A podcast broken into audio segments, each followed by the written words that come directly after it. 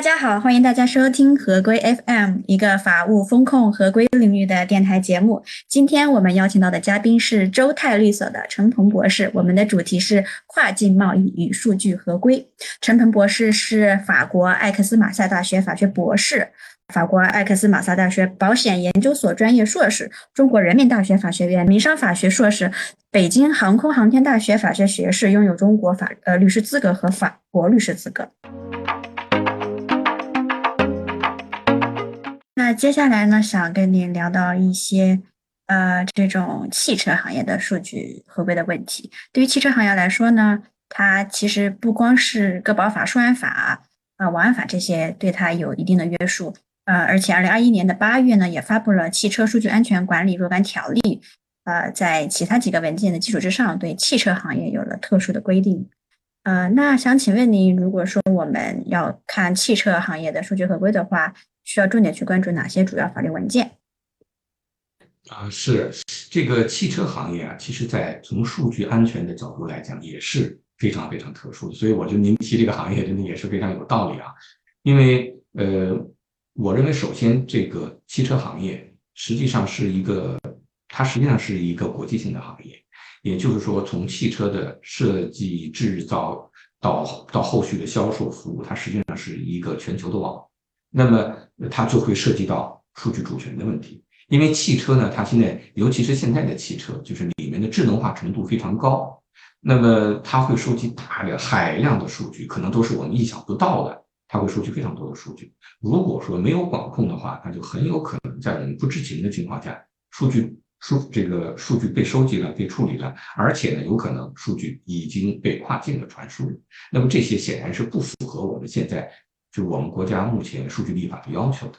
而且呢，它对这个安全也有，它跟这个安全也有非常密切的关系。就比方说汽车，因为它是，呃，等于它它是要在外面行驶的，尤其是行驶的过程当中，如果说没有管控好一些程序的，呃，就是咱们现在所说的在线的一些更新的话，实际上是非常危险的，有可能在这个驾驶者自己都没有意识到的情况下。可能有一些汽车的功能发生了变化，所以这些都是使得这个汽车行业的数据啊，呃，那么从安全的角度来讲，呃，它它有它有非常多的特殊性。那么从这个合规的从这个法律文件上讲呢，首先啊，这个汽车行业跟跟这个其他很多行业一样，首先可能是要。呃，首先要遵守，比方说网络安全法、数据安全法、个人信息保护法这些数据方面的基础立法的规制。那么另外呢，呃，也是呃，也是考虑到我刚才讲的这个汽车数据对对这个国家安全和个人安全的这些特殊的影响。那么汽车行业它有很多，它有很多特殊的规范，尤其是二零二一年啊也被称为这个汽车数据安全的元年，因为这两年。呃，就针对这个行业，呃，所出台的法规和指南非常多。就比方有网信办、工信部，呃，还有交通运输部联呃联合发布的《汽车数据安全管理若干规定》，它是一个试行的。还有这个工信部的关于呃是关于加强智能网联汽车生产企业及产品准入管理的意见。还有这个汽车采集数据处理安全指南，以及这个叫做车联网网络安全和数据安全标准体系建设指南等等。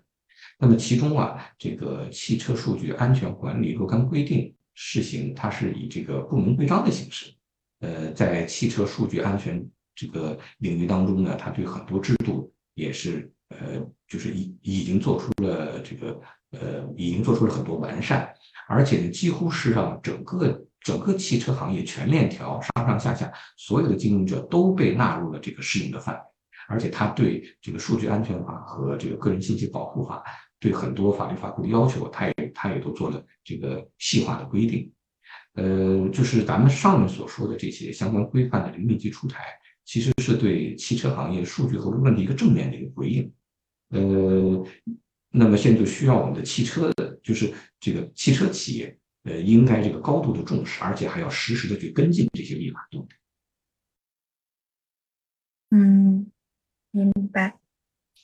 嗯，那在汽车这个行业的产业链当中，它具体会涉及到哪些上下游的企业？他们各自会面临什么样的数据合规挑战？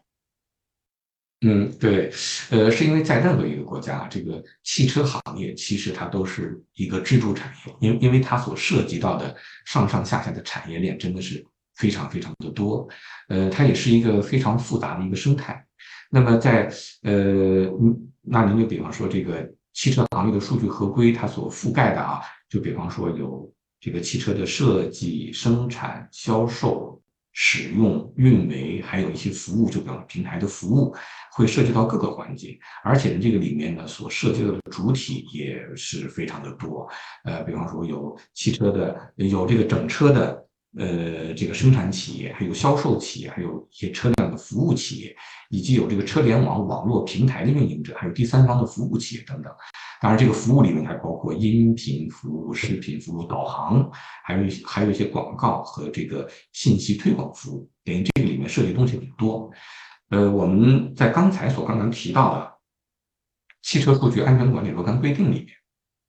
它对数据而言，对汽车数据也有这个呃明确的概念的阐释。它就是包括了汽车的设计、生产、销售、使用、运维的过程当中涉及到。个人信息数据和重要数据的，那么它都要呃去符合这些规定。那么它对这个重要数据的也是进行了明确的列举，而且这些概念是是这个覆盖了汽车行业的呃非常非常多的应用场景。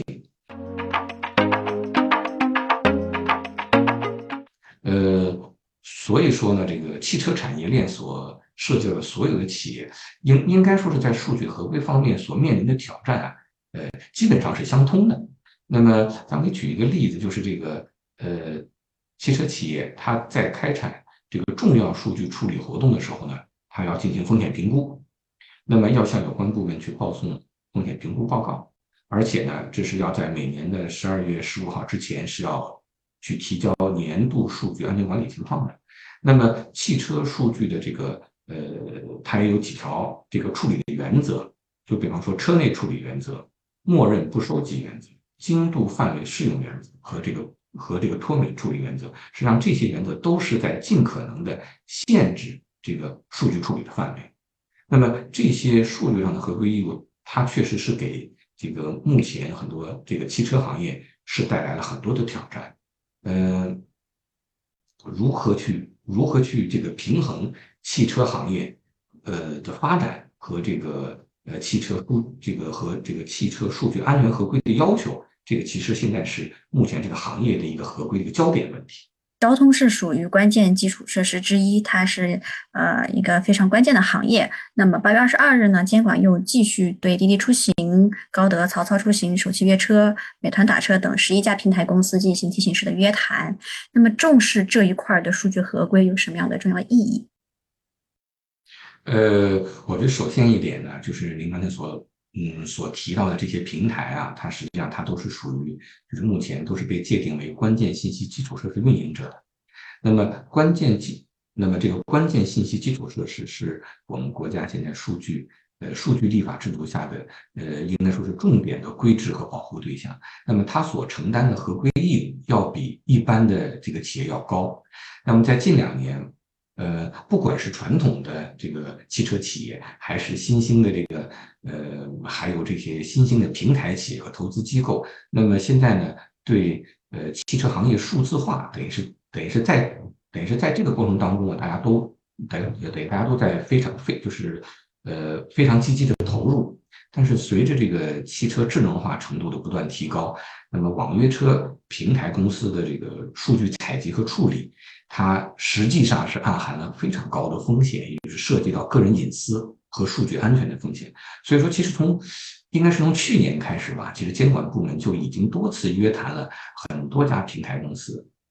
那么到了这个，到了您刚才提到的今年八月份又一次约谈了，呃，等于这些平台其实是应该说是再一次明确了这个，呃，应该说是我们国家监管部门对呃网约车平台。数据安全合规的一个持续的关注，而且未来我相信啊，这还是数据安全强化监管的一种延续。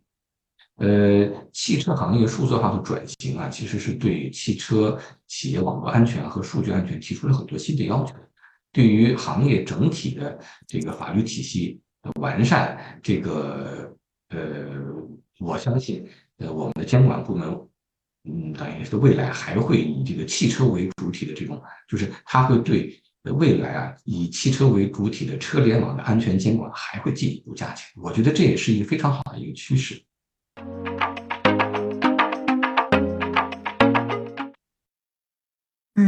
我们刚刚提到了，嗯，这个监管部门去约谈了十一家网约车平台公司。那其实近几年呢，监管机构对这种平台的企业的执法还是比较频繁的。如何看待这一类平台企业合规的关键？呃，我是觉得呢，呃，等于是数据合规的这个问题，其实跟这个竞争法。是有非常密切的关系的，尤其是我们现在的社会啊，就是我们现在所生活的这个社会，已经进入了这个呃，等于是平台经济的时代。那么，借助这个大数据和算法技术，平台公司已经大范围的改变了传统行业的那种商业逻辑。但是呢，这个呃啊，但是在这种数字化浪潮，就在这种背景下，等于这些平台如何去实现自我治理，实去实现合规。现在真的是一个呃，应该说是一个非常核心的问题。那么我们刚才呢所说的这种数这个数据合规的挑战，那么呃啊，其实涉及到数据的竞争法的合规，也是一个非常重要的方面。近两年，我们国家对这个平台企业的反垄断、反不正当竞争行为，一直都是保持着一种强监管的态势。比方说，我们国家国务院。呃，反垄断委员会，呃，去年的二月份嘛，呃，是呃是正式发布了关于平台经济领域的反垄断指南。那么，它这个指南在很多地方就提到，以技术手段、数据和算法等工具所实施的垄断行为，呃，就说它也是能够构成垄断行为的。那么，呃呃，那么它也就标志着监管部门已经开始去关注平台企业利用算法。实施共谋，呃，就比方说这种大数据杀熟、二选一这种违法行为，已经就说已经是进入了这个监管的视野。那么我刚才说的这个指南呢，也是详细的这个规定和列举了平台企业就是等于是不应该有的那些利用数据、算法、技术以及平台规则的那些行为，那些违法的行为。所以我觉得这些呃，应该引起我们这些这个平台企业的重视。嗯。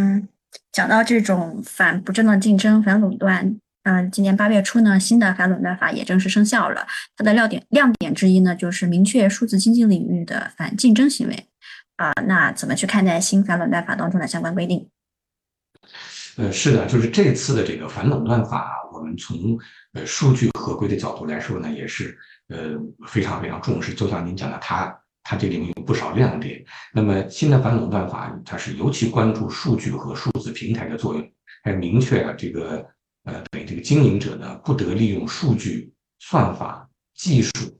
呃，或者是资本优势以及平台以及平台规则来来实施垄断行为。从这个横向垄断所涉及的禁止经营者分割市场的这些相关规定当中啊，我们也能看到，数据它是。等于是新增的一项，被新增，然后成为一项企业经营所需的原材料。那么新的这个反垄断法也明确，如果是企业之间，它通过用以计算这个价格的算法、平台规则等手段，呃，这个间接隐蔽的影响价格，那么也有可能被认定被认定为是垄断协议。那么这也是符合现在数字经济领域执法的一个趋势和实践。另外呢，这个新的反垄断法在呃，禁止滥用呃行为，呃，它的这个方面呢，也是做了进一步的明确。也就是说，具有市场支配地位的经营者呢，不得利用数据、算法、技术以及平台规则等从事滥用市场支配地位的行为。但是需要注意的就是，呃，平台企业滥用市场支配地位的，那就是要对它做出认定的话，那么它的呃认定的要件其实呃是与这个。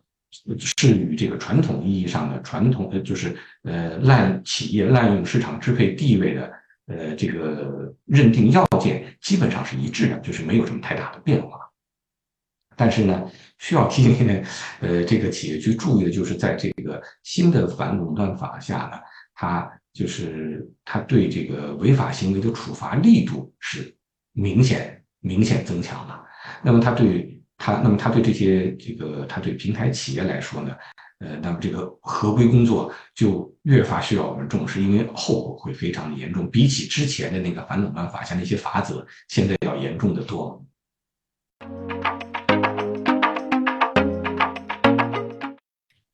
嗯，接下来我们聊一下关于手机 APP 的数据合规问题。那其实现在手机 APP 做数据合规呢，也是在不断的进步啊啊，可能也是因因为网信办都会定期通报一些违法收集呃个人信息的这种 APP 名单，比方说你是未经同意去获取了个人信息，或者是你过度收集了个人信息。那您觉得像这种比较常见的 APP 的合规问题，它有望在多久内基本上得到呃消除？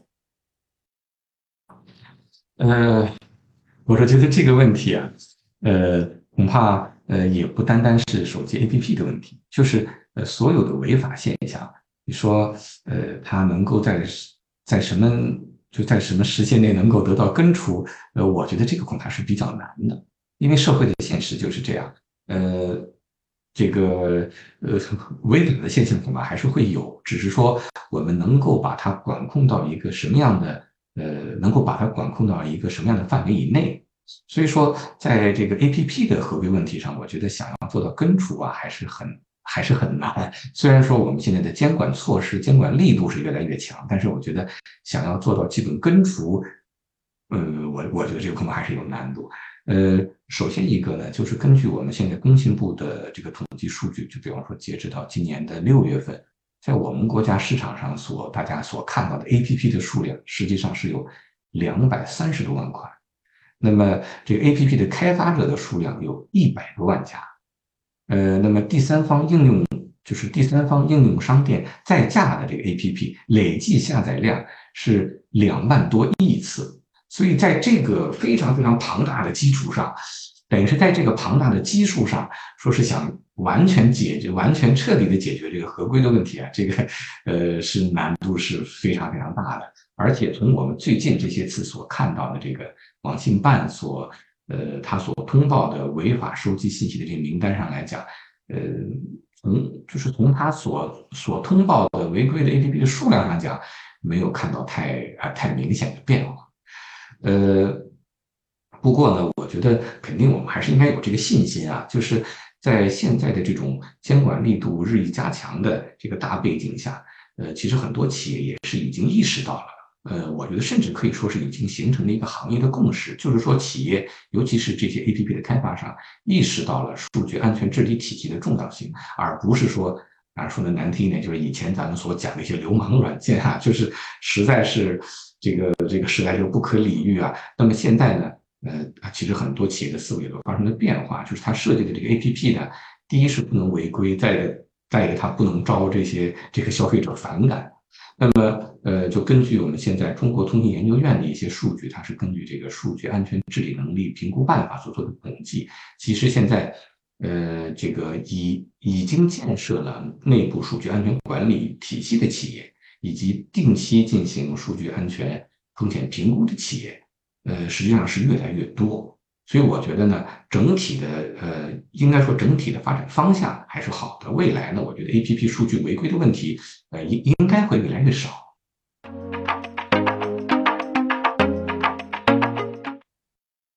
嗯，像刚刚你也提到了一个非常庞大的数字，说是 A P P 的数量有呃两百三十万呃以上。那每天呢，其实我们也能够想象得到，每天新增的 APP 可能也不少。那对于监管的部门来说，它应该如何去做审查？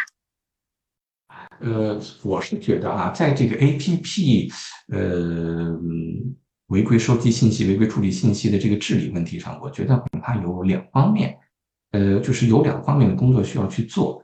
呃，第一呢，就是我们消费者的自我保护的意识，但是呢，呃。在这个问题上也有一个难点，就是在于这些 A P P 啊，它很多 A P P 的设计，因为它呃它本身的这个内部技术性也非常强，那么一般的消费者可能意识不到，就是问题到底出在哪儿，可能连消费者自己都没有意识到。就是在他不知情的情况下，信息已经已经被收集了。那么，呃，这个还有呢，就是有很多情况是由不得消费者来选择，也就是说，有些信息你不提供，我就不给你使用这项服务。所以呢，呃，应应该说是在消费者和 APP 的运营方之间的关系上，消费者呢很多时候是比较被动。呃，虽然说被动吧，呃，我想说的意思就是说，呃，虽然说有一定的被动性，但是呢，呃，呃，我觉得消费者至少他可以去举报，他可以去反映情况。呃，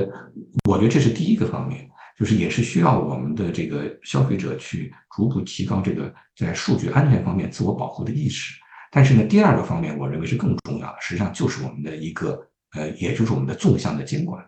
也就是监管部门呢要要通过什么样的治理手段去进行审查。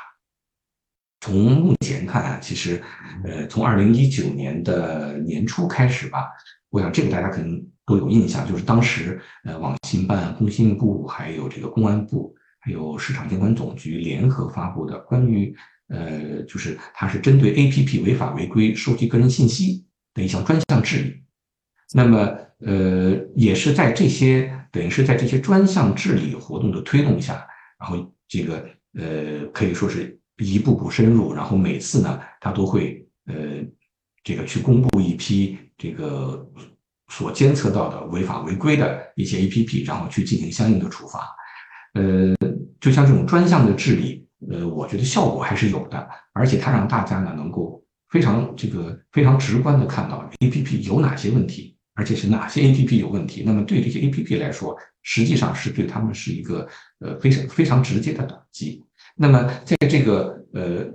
在这个这个不定期的这个专项治理以外，呃，等于现在呢。啊，据我们了解呢，一一些监管部门也已经设立了这个 A P P 的监管的平台，就是日常它就会进行监测，实际上它会进行监，就是呃，你就比方说这个对呃对这个恶意的程序，对安全的漏洞，对这个侵犯这个消费者隐私权益的，呃，就是从这些角度去进行这个检测和取证。实际上，我觉得这些呃，等于它是一个持续性的工作，也会有效。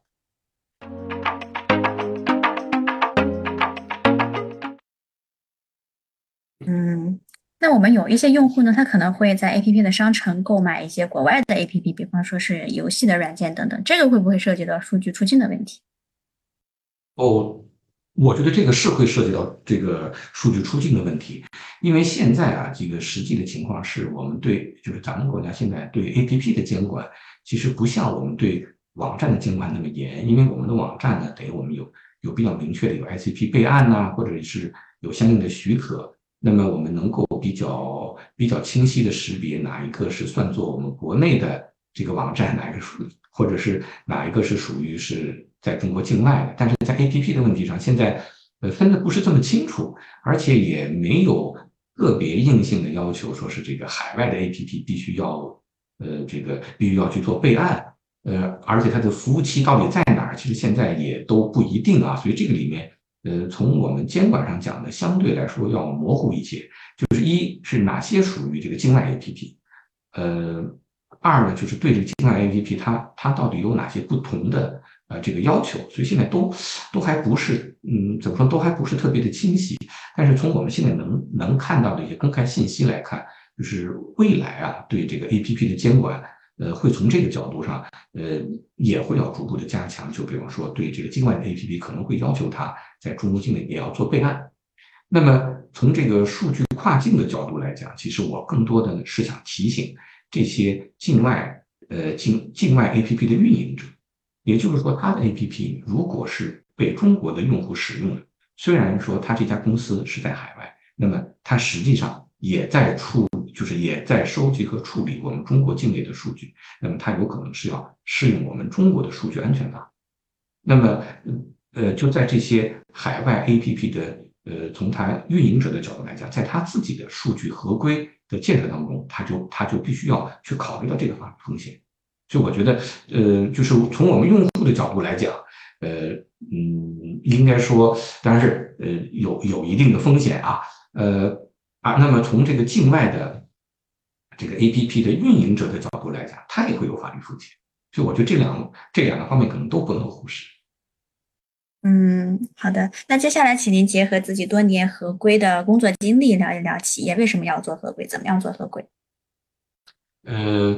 啊，就像我刚才讲的，我觉得啊，这个企业的合规其实是一个，其实是一个综合性非常强的一项工作。首先呢，呃，一家企业所面临的风险，首先就是多种多样的。就比方说，以前我们在这个保险研究所，我们就在研究这个，呃。这个所谓的风险管理、风险风险管理和风险控制，那么有些东西呢是，就是说每一样风险，就是我们能够采取的防范手段是是肯定是不一样的。有些我们可以通过买这个去买保险的方式把它化解掉，有些不行。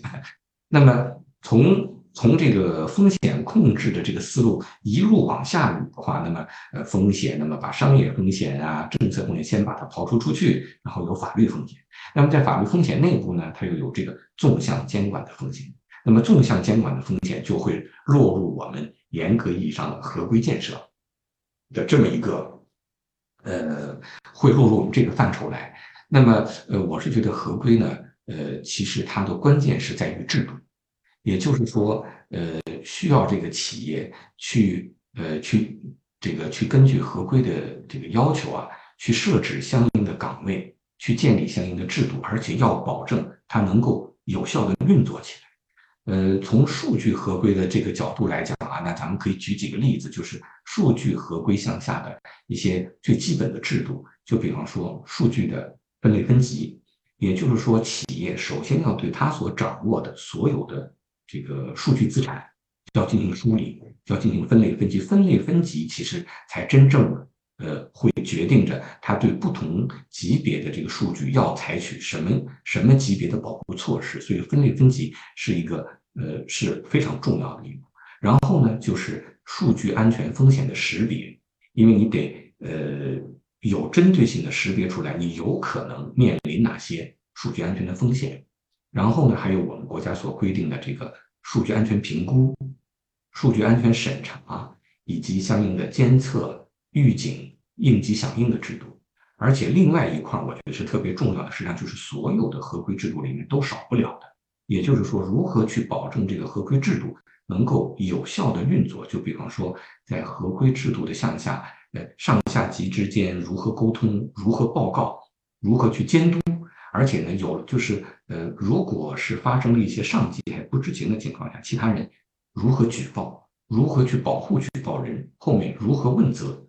呃，也包括这个合规的培训，也就是说，得让每一位员工能够明白他所做的工作还有要合规的一个方面，而且需要把这个呃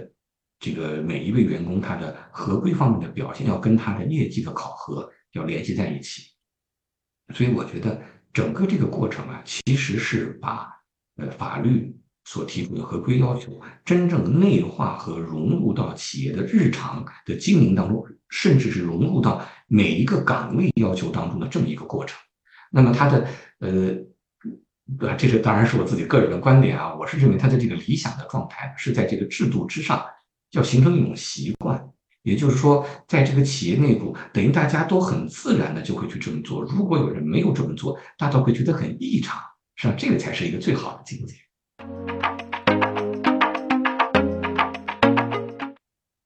嗯，那您个人对于合规还有一些什么样的记忆？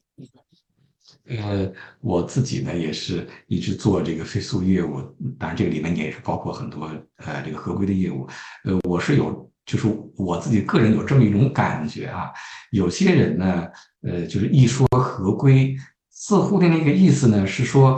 合规这个就是合规工作的意义是什么呢？合规就是想让我看上去是合规的，或者说是让你让你抓不到我不合规，就是似乎是暗含了这么一层意思。我一直觉得哈，这个可能是一种误读。如果是想去做合规的某一个企业老板，要是持这样的想法的话，那那就意味着他还是没有摆脱以前这种短期行为的一种思路啊。所以我觉得做合规呢，呃，当然有